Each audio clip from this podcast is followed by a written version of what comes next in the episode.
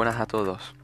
Mi nombre es Juan Carlos Sánchez Mateos, conocido en redes como Historialma, y sean bienvenidos a mi podcast personal, donde repasaremos el temario de oposiciones para el profesorado de Geografía e Historia. Cabe destacar que no lo realizaremos en orden del listado del temario, aunque al principio de la grabación y en el título de la misma dejaré recogida una breve descripción sobre su contenido. Sin más dilación, tanto si quieres ser profesor como si tienes pensado opositar o quieres ampliar conocimientos, te invito a quedarte en mi alma y a quedarte a escuchar mis historias. La que hoy nos ocupa no es ni más ni menos que el tema 49, España, la Segunda República y la Guerra Civil.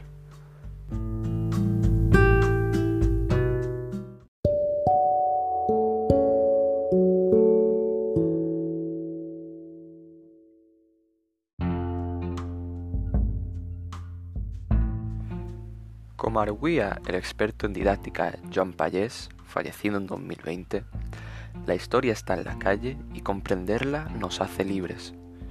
A esto se debe la lección del presente tema, cuyo contenido es entender y valorar las rencillas políticas actuales originadas por la guerra civil, los atentados que se cometieron en contra de los derechos humanos durante el conflicto y la importancia de la memoria histórica como derecho fundamental en la transformación de España en una democracia.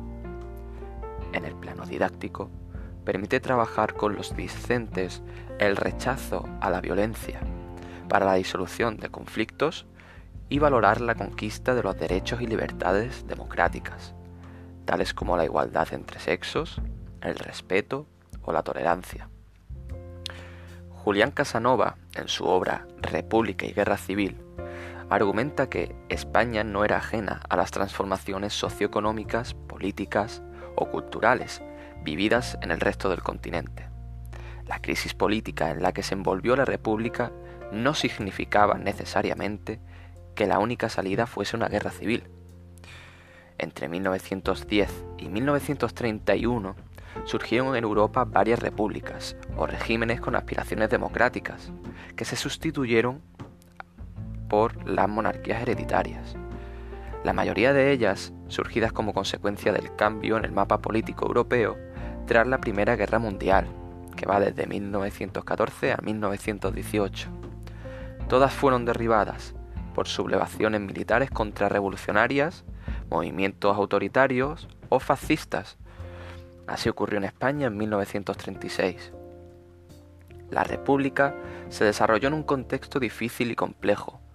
Hubo falta de consenso para que las reformas y el gobierno perdurasen, y además resultó perjudicada ante la crisis socioeconómica que asoló Europa, pese a que España no sufrió de forma tan severa las consecuencias de la Gran Depresión, tal como aseguran Hernández Comín y Prados de la Escosura dos autores muy reconocidos en este ámbito.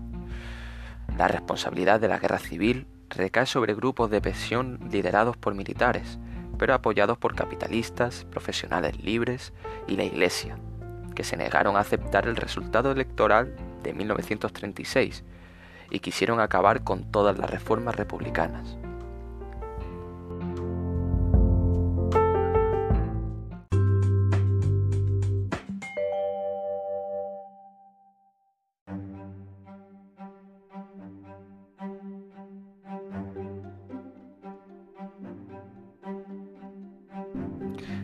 Que acabamos de escuchar es un pequeño interludio que marca el principio y el final de un epígrafe y otro.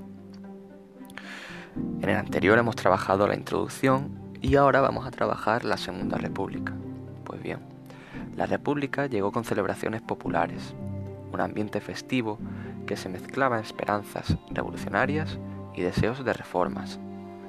La multitud se echó a la calle, y así lo demuestra la prensa, fotografía y testimonios de la época quisieron dejar constancia de aquel gran cambio que llegaba de forma pacífica y democrática. La clase media se lanzaba hacia la República ante la desorientación de los elementos conservadores. Tal y como se refleja en la obra de José María Gil Robles, no fue posible la paz. José María Gil Robles, para quien no lo sepa, era un líder histórico de la CEDA en aquel momento. En cuanto a los antecedentes, cabe destacar que a principios del siglo XX España carece de relevancia internacional, pues no tiene colonias ni se ha industrializado al ritmo europeo. Se plantearon distintas perspectivas de futuro, pero todas coincidían en la idea de regeneración. El reto político de la élite era, según Julián Casanova, ensanchar la base política desde arriba, antes de que la revolución lo hiciese desde abajo. Pero las élites del país no supieron abordar este problema, y ante el aumento de las demandas populares respondieron entregando el poder a los militares. La corrupción y la crisis tumbaron la dictadura de Primo de Rivera, proceso junto al cual se produjo un descrédito de la monarquía, que incluso llegó a perder a importantes defensores, como era el propio Niceto Alcalá Zamora. El republicanismo, hasta entonces incapaz de romper los controles del caciquismo y plantear una verdadera alternativa, se organizó a través del Pacto de San Sebastián en agosto de 1930 y se convirtió en pocos meses en un movimiento que aglutinó varios partidos políticos, con dirigentes como Manuel Azaña. Para aclarar el futuro de la nación, se convocaron elecciones municipales, el 12 de abril de 1931. El 12. El proceso electoral terminó convirtiéndose en un plebiscito entre monarquía y república, ganando esta última con 41 de las 50 capitales de provincia. Al día siguiente, muchos municipios proclamaron la república y se formó un comité presidido por Niceto Alcalá Zamora, vital para conservar el apoyo de conservadores y moderados. Él mismo instó al rey Alfonso XIII a abandonar el país, quien en una nota de despedida escribió las elecciones del domingo me han demostrado que no tengo el amor de mi pueblo. El 14 de abril de 1931 se proclamó la Segunda República. En cuanto a su proceso constitucional, el Ejecutivo comenzó presidido por Niceto Alcalá Zamora, exmonárquico, católico y hombre de Estado, pieza clave para mantener el necesario apoyo de los republicanos más moderados, como hemos dicho anteriormente. Además, había otros 11 ministros, destacando Alejandro Lerroux, ministro de Estado y líder del Partido Republicano Radical, y Manuel Azaña, ministro de Guerra, que encabezaba la representación de los republicanos de izquierdas. Por primera vez en la historia de España, entraron a formar parte del gobierno tres ministros socialistas, Fernando de los Ríos en Justicia, Indalecio Prieto en Hacienda y Francisco Largo Caballero en el Ministerio de Trabajo. La Constitución aprobada el 9 de diciembre de 1931 definía a España como una república democrática de trabajadores de toda clase, que se organiza en régimen de libertad y justicia. Declaraba la no confesionalidad del Estado, eliminaba la financiación estatal del clero e introducía el matrimonio civil y el divorcio, prohibiendo el ejercicio de la enseñanza a las órdenes religiosas, algo que le pasará factura más adelante su artículo 36, otorgaba sufragio femenino, como ya hicieron los parlamentos democráticos más avanzados del mundo. En cuanto al primer bienio, desde la implantación de la República hasta la destitución de Azaña, septiembre de 1933, los gobiernos de coalición republicanos socialistas acometieron reformas para intentar consolidar el sistema, estableciendo la primacía del poder civil frente al ejército y la Iglesia católica destaca la organización del ejército, la separación entre Iglesia y Estado y las medidas profundas sobre la distribución de la propiedad agraria, la protección laboral y la educación pública. Nunca antes en la historia de España se había asistido a un periodo tan intenso de cambio, logros democráticos y conquistas sociales. En 1931, el ejército español ostentaba un amplio historial de intervenciones políticas, ya sea por pronunciamiento o dictaduras, y tiene también relevancia social, aunque carece de armamento moderno y soporta un cuerpo extinsimo de oficiales. La reforma que emprendió Manuel Azaña para modernizarlo y someterlo al orden constitucional fue duramente combatida por conservadores políticos y militares, lo que le granjeó la enemistad de un importante sector del ejército. Hubo amenazas de insurrección desde 1931, aunque los primeros intentos conspirativos fueron neutralizados. Subrayar que la insurrección del general Sanjurjo, agosto de 1932, fracasó al no convencer a la, ninguna guarnición importante, salvo la de Sevilla. Sanjurjo fue condenado a muerte por un consejo de guerra, aunque poco después le concedieron la amnistía. Años más tarde, desde Portugal, emprenderá el golpe de Estado que estalla en julio de 1936. Establecer la primacía del poder civil exige emprender una amplia secularización social, lo cual enfrentó a la República con la Iglesia Católica. Esta relación empeoró tras los incendios de Iglesia de 1931. El cumplimiento del artículo 26 de la Constitución exigía declarar propiedad del Estado los bienes eclesiásticos y prohibir a las órdenes religiosas participar en actividades industriales, mercantiles y en la enseñanza pública. Junto a la religión y el ejército, la tierra se convirtió en el otro vector conflictivo. Mientras en el sur existían latifundios con miles de jornaleros empobrecidos, en el norte abundaban los minifundios. La escasez de explotaciones medianas y la falta de innovación estancaban la agricultura que representaban la mitad del empleo y un tercio del PIB español. Era necesaria una reforma que fuera capaz de redistribuir la tierra de forma más equitativa, pero fue percibida por los propietarios como una revolución expropiadora. En el segundo bienio, frente a las reformas republicanas, las opciones antidemocráticas y autoritarias crecían, sobre todo entre los sectores sociales más influyentes, empresarios, terratenientes, la iglesia, el ejército. Tras unos meses de desorganización inicial de las fuerzas conservadoras, el catolicismo político irrumpió sobre un estrecho vínculo entre la religión y la propiedad, y esto se manifestó en la movilización de cientos de miles de labradores católicos, que eran propietarios pobres, y en el caciquismo sobre organizaciones que supuestamente eran creadas para mejorar los intereses de esos pequeños agricultores. El dinero y el púlpito obraron milagros.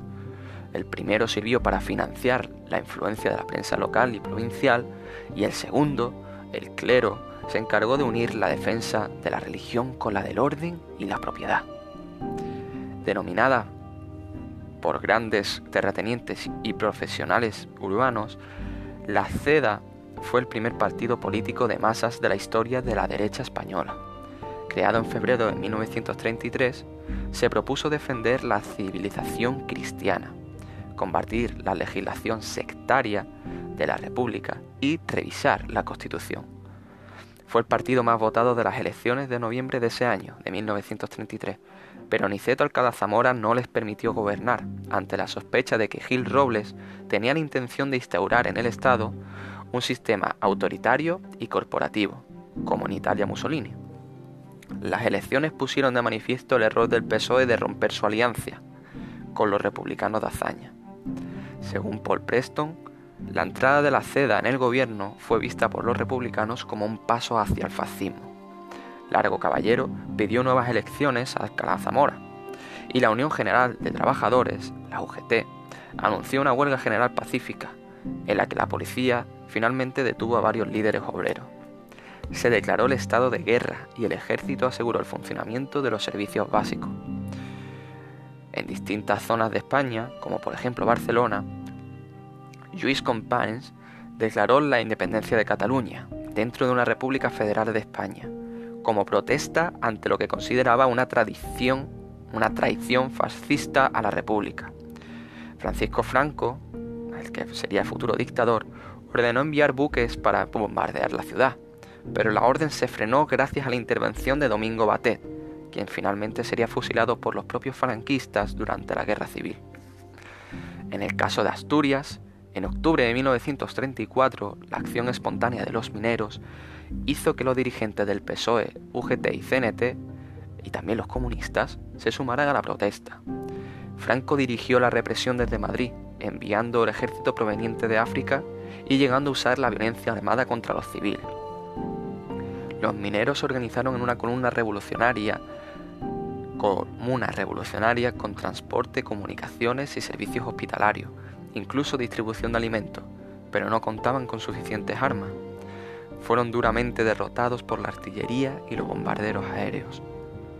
En las elecciones de 1936, terceras y últimas que se celebraron durante la República, la coalición de izquierda del Frente Popular salió victoriosa Con esta derrota, los grupos de poder conservadores coincidieron en buscar una solución mediante la fuerza, para así derrumbar a la República.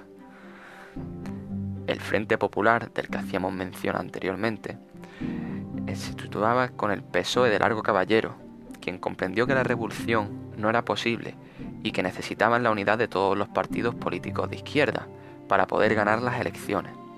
Tal y como argumenta el historiador Joseph Fontana, el Frente Popular surgió en momentos en que había un clima de entendimiento entre las fuerzas de izquierda, favorecido por el viaje que había hecho la Cominter, que, ante la victoria de la extrema derecha en Alemania y Austria, había abandonado la vieja política de clase contra clase y propugnaba un gran pacto antifascista. El programa del Frente Popular fue muy moderado, defendía la amnistía de los presos de la Revolución de Octubre de 1934, la educación pública y la reforma agraria. Esto sorprendió a la derecha, que comenzaron a promover la idea de una conspiración comunista masónica. Una deriva fascista adquiere importancia también cuando José Antonio Primo de Rivera, hijo del anterior dictador, funda la Falange en 1933, que fusionada con la JONS, la Junta Ofensiva de Nacional Sindicalistas, terminan presionando con violencia en las calles. Tras la victoria del Frente Popular en febrero de 1936, se planteó un golpe de Estado pero fue rechazado, entre otros por el propio Franco, argumentando la falta de preparación. En el 18 de julio de 1936 estalla el golpe, pero fracasa al quedar divididos tanto el ejército como la fuerza de seguridad. La insurrección militar socavó la autoridad republicana, incapaz de mantener el orden. Y finalmente la violencia se abrió paso, comenzando así la guerra civil.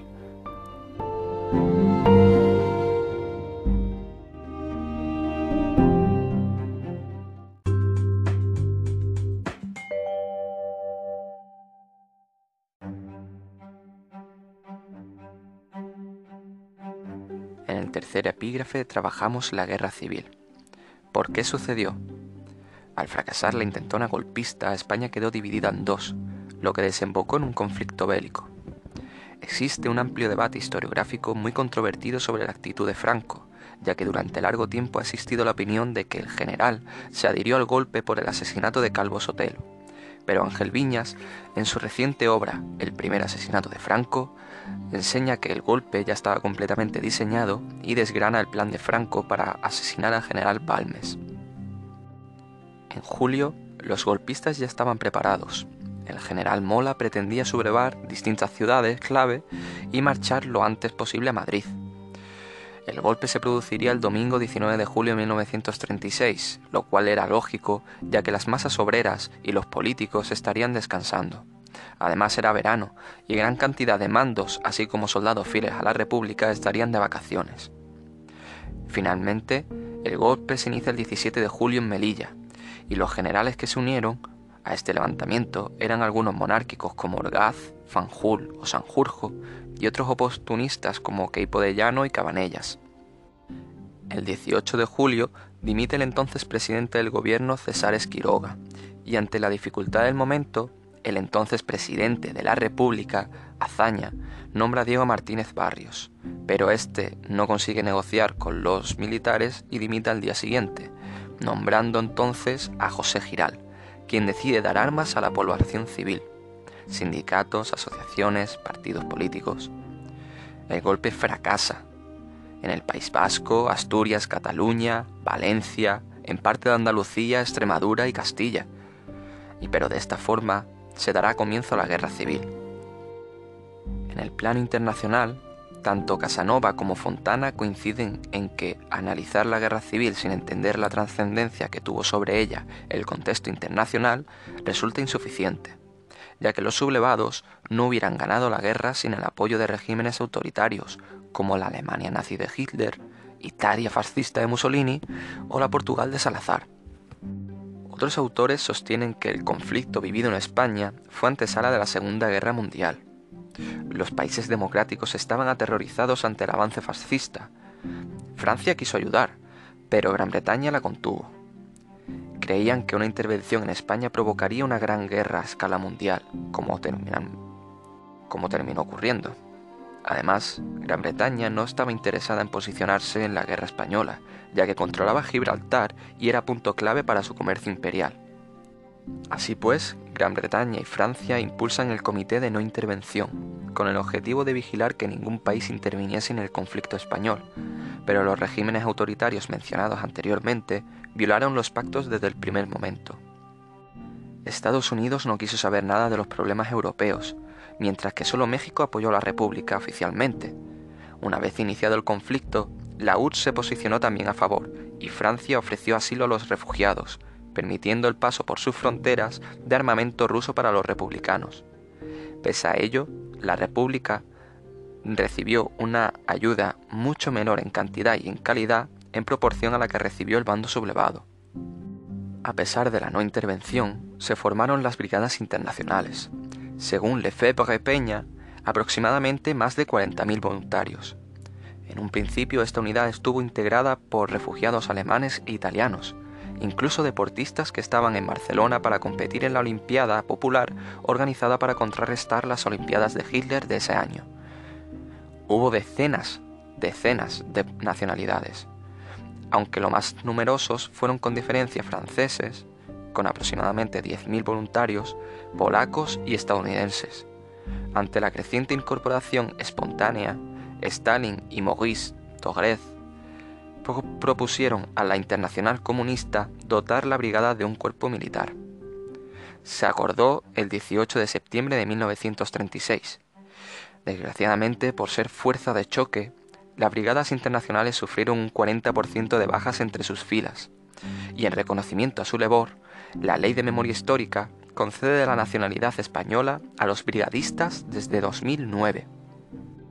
En la zona republicana, la primera fase de la guerra, desde julio a septiembre de 1936, se inicia con un proceso revolucionario. Los republicanos ocupan fábricas y confiscan tierras a los latifundistas para repartir entre los campesinos. Propio del estado de ánimo y el fervor de la sociedad en guerra, también se desató un fuerte anticlericalismo.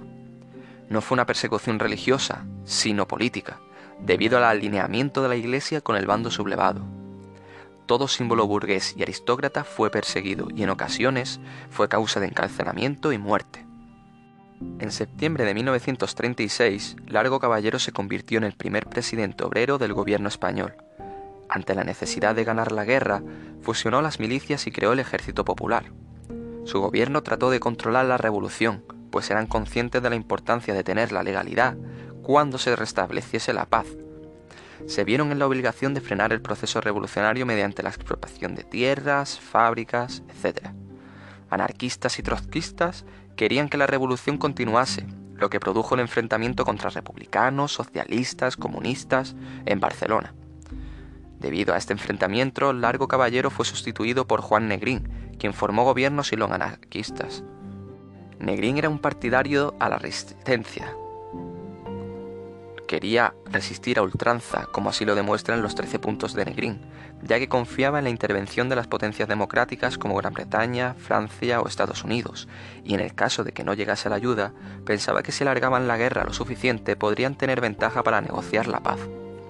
En la zona republicana, hubo grandes problemas de abastecimiento casi desde el principio, debido a que las tierras productivas cayeron rápidamente en manos sublevadas. En dicha zona, todos los esfuerzos estaban dirigidos a ganar la guerra a cualquier precio, y para ello impulsaron una represión indiscriminada con el fin de atemorizar a la población e impedir que nadie se opusiese a su causa. El general Mola llega a decir por radio en julio de 1936 que ni rendimientos, ni abrazos de Vergara, ni pactos, que nada que no sea la victoria aplastante y definitiva. En septiembre de 1936, la Junta de Defensa nombró generalísimo y jefe de gobierno a Franco, y en 1937 se unificaron todas las fuerzas políticas en un partido único, la Falange, una vez eliminado su propio creador. El líder del partido único era Franco, y el hecho de que para conseguir racionamiento y ascender hubiese que formar parte de la Falange ayudó al control de la zona sublevada. Según Miguel Ángel de Arco Blanco, el nuevo Estado era parafascista y defendía un modelo social basado en el conservadurismo y en el catolicismo. El objetivo era acabar con toda la reforma republicana. En cuanto al desarrollo de la guerra, a finales de 1936 se establecieron los frentes. El bando sublevado controlaba parte de Andalucía, Castilla y León, Baleares, Valencia sin cortar Menorca, Aragón y Extremadura. El bando republicano mantenía el País Vasco, Asturias pero sin Oviedo, Madrid, Castilla-La Mancha y la zona oriental, es decir, Cataluña, Valencia y parte de Andalucía, como Málaga, Jaén y Almería. La idea del autoproclamado bando nacional era avanzar cuanto antes hasta Madrid. Ante dicha amenaza, el gobierno republicano se traslada a Valencia. En noviembre, las fuerzas republicanas unidas a las brigadas internacionales frenan la ofensiva franquista. La República pasa a la ofensiva y gana las batallas de Guadalajara y del Jarama. Fracasado el intento de ocupación rápida de Madrid, los sublevados trataron de envolver la República, la península, en una guerra de aniquilación. En 1937 realizaron bombardeos indiscriminados a la población civil, como ocurrió con la Luftwaffe en Guernica, reflejado en el cuadro más famoso de Picasso. Ese mismo año se libra la Batalla del Norte y en junio cae Bilbao, donde se obtiene la industria pesada que era fundamental para la guerra, y le siguen Santander y Asturias. Una vez afianzado el control del norte, el bando sublevado trató de llegar al Mediterráneo para romper la conexión Madrid-Barcelona-Valencia, una operación que se saldó con éxito. La República concentró todas sus fuerzas en la batalla del Ebro, tratando de romper el, aislamiento de Cataluña, pero tras los duros combates en noviembre de 1938, los republicanos tuvieron que retirarse. Las tropas franquistas avanzaban sobre Cataluña, bombardeando Barcelona, que cayó en enero de 1939. En el bando sublevado, las mujeres tuvieron un papel relevante como milicianas y asistentes sanitarias. Si bien es cierto que se trató de relegarlas a la retaguardia, nunca se llegó a conseguir del todo, ya que se necesitaban tanto enfermeras como hijos para la guerra. Y tal y como podemos observar, a través de la cortelería bélica, en el bando franquista estaban organizadas por la sección femenina de la falange, teniendo un papel destacado en la retaguardia repartiendo el racionamiento como enfermeras y como madrinas de guerra. El fin de la guerra y el exilio llega tras la conquista de Cataluña. La República solo se mantenía en Madrid y la zona central del país.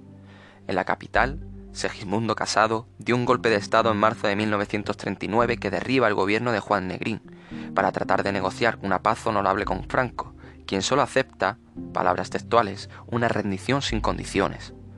En febrero y marzo de 1939, el bando sublevado ocupa los territorios restantes, y finalmente tras más de mil días de conflicto, el 1 de abril de 1939 acaba la guerra. Los vencedores establecieron una dictadura que puso en marcha una dura represión contra los vencidos.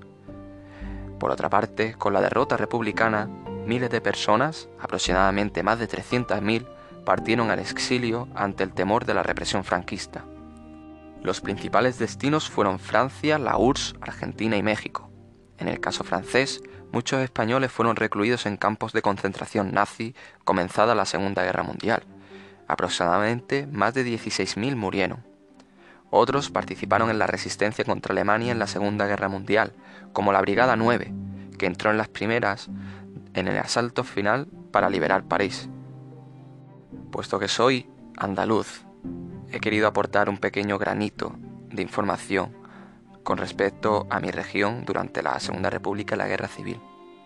La República se vivió con entusiasmo, pero las trabas de los trenazarrientes latifundistas pusieron a la reforma agraria, así como la incapacidad del gobierno central para imponerla, se truncó la euforia inicial.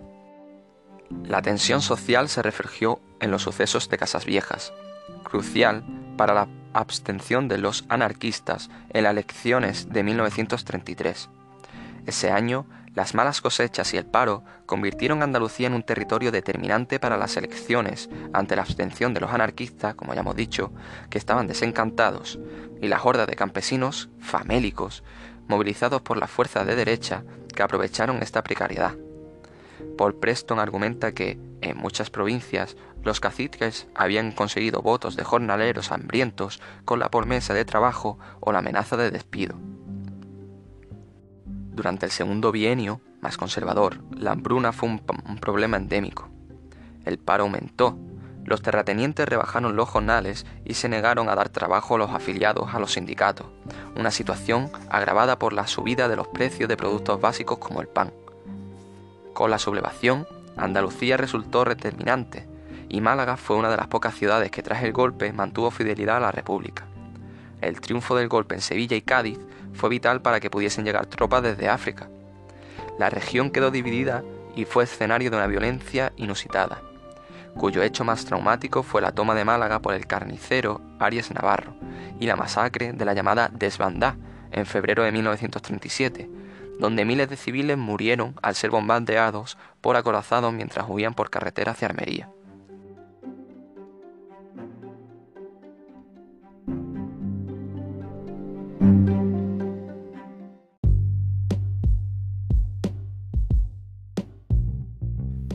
Respecto a las conclusiones, tras la Primera Guerra Mundial asistimos a la instauración de diferentes repúblicas en Europa. La República Española se encontró ante la necesidad de modernizar las estructuras del país, una reforma ansiada por las clases medias y populares. Sin embargo, los grupos de poder conservadores apoyaron y sufragaron el golpe de Estado que provocó la guerra civil, un conflicto poliédrico que incluyó una lucha de clases, de religión y de ideologías contrapuestas. La victoria de los sublevados instaura la dictadura franquista, que perduró casi 40 años, y durante la cual hubo una represión sistemática para eliminar cualquier oposición al régimen, especialmente la canalla roja. Su implementación significó aislamiento y retroceso, a todos los niveles, del que España no pudo comenzar a recuperarse hasta entrada la década de 1960. Al igual que la República, la transición democrática se inicia bajo una coyuntura económica internacional negativa. Sin embargo, España ya era por aquel entonces un país de clase media, urbana e industrial, quizás una de las claves sobre cómo acabaron ambos procesos. Con respecto a la bibliografía, recomendar las obras de La Iglesia de Franco y República y Guerra Civil, una España partida en dos, de Julián Casanova, así como En combate por la historia, República, Guerra Civil y Franquismo, en Ángel Viñas, y la obra de Enrique González Duro sobre las mujeres, que se llama Las Rapadas, el franquismo contra la mujer.